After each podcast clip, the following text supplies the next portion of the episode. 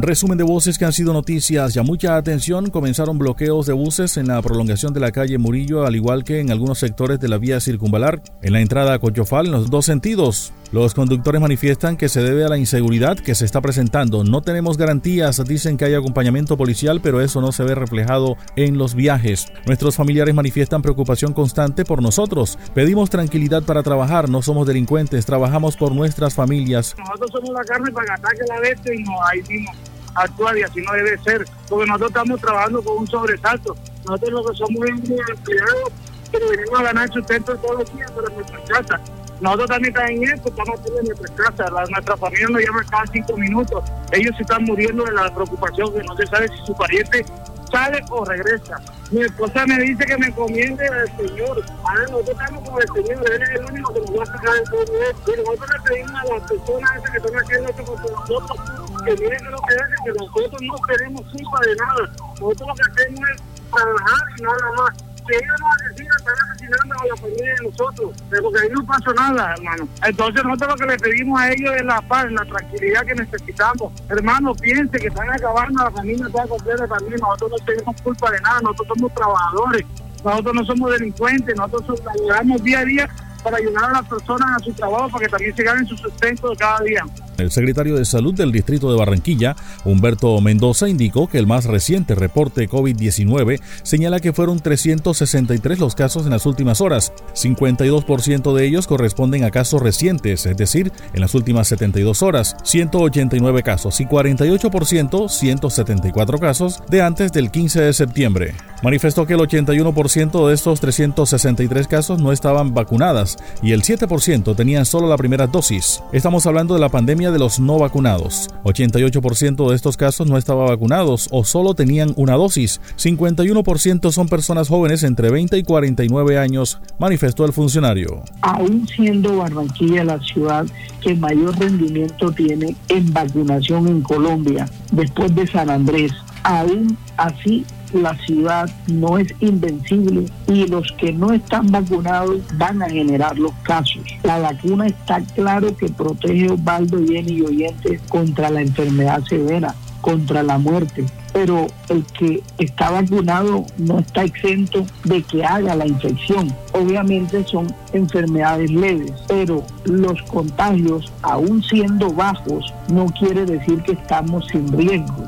Lo importante de esto es que hay que vacunarse y que los vacunados tienen que seguir con las prácticas de autocuidado porque cuando el virus ha bajado su positividad, él sigue circulando y tenemos obviamente siempre la existencia de mutaciones, variantes, que es evidente que las vacunas están sirviendo para ellas. El abogado Roberto Pérez Caballero renunció a sus aspiraciones a la rectoría de la Universidad del Atlántico. Manifestó que siente que no es el momento para seguir con este proceso hay situaciones de tipo personal y laboral que me impedían realizar una campaña adecuadamente. Asimismo, señaló que los estatutos no están bien adecuados frente a cómo hacer una campaña. Por ejemplo, dijo que no podía ingresar a ninguna actividad académica. Era impedimento llegar con propuestas a los estudiantes, además que no hay presencialidad.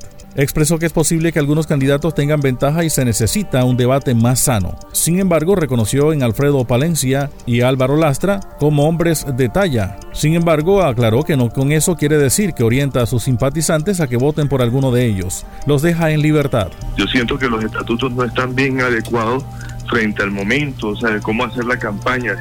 Por ejemplo, yo te pongo el ejemplo, en el caso de, poder hacer el proselitismo, nosotros no podíamos ingresar en ninguna actividad académica porque de pronto eh, lo, miraron como, como impedimento para uno poderlo hacer cuando tradicionalmente uno hace saloneo para poder llegar con sus propuestas a los estudiantes y vemos que aquí estaba impedido. Entonces yo me di cuenta, fue posteriormente que me inscribí, que había un impedimento para eso. Entonces yo digo, no hay condiciones porque bien, hay otros que sí vienen desarrollando ese proselitismo de mucho tiempo atrás y se le ha facilitado. Por otro lado, no podemos acercarnos a, ninguno porque hay dificultades, en la, no hay presencialidad en la universidad, entonces no se puede uno acercar y desde la distancia tampoco puedo hacer mi campaña. Lo otro que pienso que si hay habido mucha, mucho ataque, mucha, mucha información, mucha denuncia, sin, sin decir que se le debe, sin decir que, que no se le debe garantizar el debido proceso a la persona, pienso que sí hay que revisar bien ese tema porque algo, algo está pasando. Entonces uno dice, bueno, primero verifiquen y, se puede suspender el proceso para que, para que haya, haya una contienda más sana, más sana y entonces eso nos hace más transparente y garantiza la legitimidad del proceso.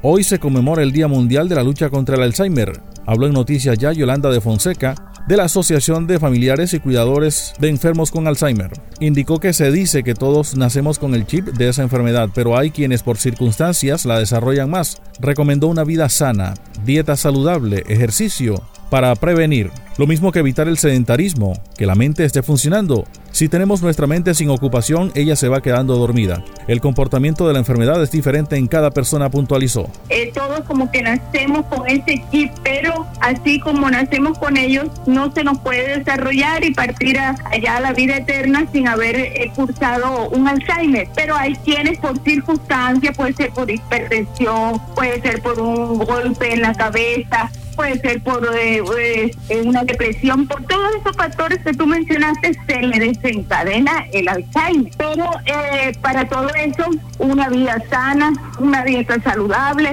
la actividad social, no dejar de, compartir con las personas. Todas esas son cosas que ayudan mucho el ejercicio. El ejercicio, evitar el sedentarismo, evitar estar alejado para que la mente esté funcionando. Es que, como siempre hemos dicho, lo que no se usa se deteriora y si tenemos nuestra mente sin ocupación, pues ella se va quedando dormida, se va anulando y por eso es que es necesaria la actividad física y mental. Pasó el resumen de voces que han sido noticias, ya les habló Elvis Payares Matute.